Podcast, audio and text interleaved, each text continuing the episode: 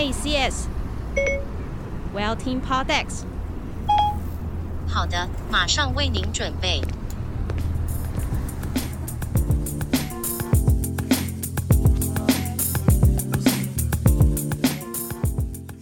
今天很开心的可以来到 CoCast 的录音室，邀请到 CoCast 的创办人 Han 来跟我们聊聊他的录音室到底特别在哪里。嗨嗨嗨，我是 CoCast 的 Han。听说你的录音室还有名字是吗？我录音室对有两间，一间叫 Luna，另外一间叫 Ollie。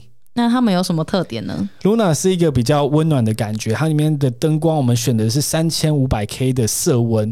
那在里面呢，我们很多的 Podcaster 会来这边录音，会喝的一点小酒啊，在这种比较 chill 的气氛，录出最有温暖的声音。那另外一间 o l l i 它是比较明亮北欧风的感觉，那它空间也是比较大的，可能有些人有些小团队会带带着，然后在旁边听你录音的时候可以坐在旁边。那我们很贴心设计一些插座，让我们可以充自己的手机或者一些。些器材，而且你这边都是你自己，就是重新再重新装潢过。嗯，没错，因为原本这边的话，这两间 Ollie 跟 Luna 的隔间啊，他们其实只有一个薄薄的木板啦。那这木板讲话、手机声都听得到，超惨，完全不能当录音室使用。所以我们就把中间这隔间墙拆掉，重新自己盖。我们用了一个十一公分的轻钢架把它盖起来，里面塞塞满两层六十 K 的岩棉。这边的话，我们有保证，就是说这边讲话，就两间的讲话是完全不会透过去的。所以在欧里的话，它是大到可以，比如说让摄影团队进来拍摄啊，或是有做录影这样的需求，对吗？就不是只是录音而已。没错，没错。之前有一些团队，他们可能会带着双机在那边，边把自己的 podcast 直接输出成 YouTube，然后我觉得很恰当。然后我们有一些政府的部门啊。这边可能就不提是谁啦，但也有来这边做很多的宣传，把自己的 logo 啊放在这边，可以直接把它变成 YouTube 的直播影像。当初为什么你会想要做录音室呢？我当初想做录音室，是因为我自己也是一个 podcaster 嘛，然后每次在跟别人录音的时候，我一开始在车上录。然后我就想说啊，我一定要升级这个设备，所以我自己有大量使用录音室的需求，就决定盖一个 CoCast 录音室。那盖完之后，因为我当然不可能使用到二十四小时啦，那我当然是希望把这那么好的环境提供给 Podcaster 可以来做录音出租使用。可是 CoCast 不是只有录音室，对不对？对对对，你刚刚听到一个重点，我们其实也是一个 Podcast 节目制作公司哦，所以我们的公司就是在这录音室的同一个地点呐。可能之前有一些新手的 Podcaster 来这边录音啊，对于器材或节目上的一些设计，都可以直接出来跟我们直接讨论。所以。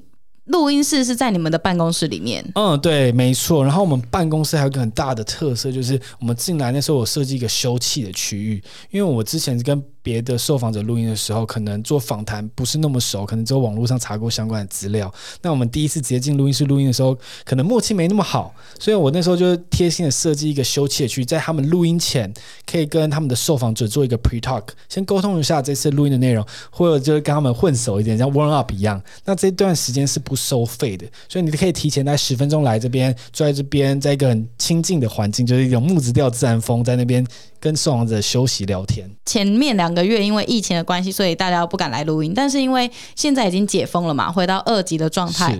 那你有想到有一些优惠的讯息或活动想要告诉大家的吗？好，我在这边谢谢 Anne 刚才提这件事情。我这件事情很想跟大家分享。我们在这疫情期间，我们也做了很多准备。我们当然新增这些隔板啊，我们也花了很多钱去把每个麦克风都买了麦克风套。那每个在使用这麦克风的时候，我们都会给他一个清洁过的麦克风套，并不会是就是只是擦拭，也都是。整个清洗过的麦克风套，那我们目前很多人使用过我们的录音师都很喜欢，所以都大家都会建议他们直接买这个十个小时四千块的方案，或者是直接买十五个小时五千七，就会变成每个小时都是三百八的价格，是非常便宜的。哇，超级优惠！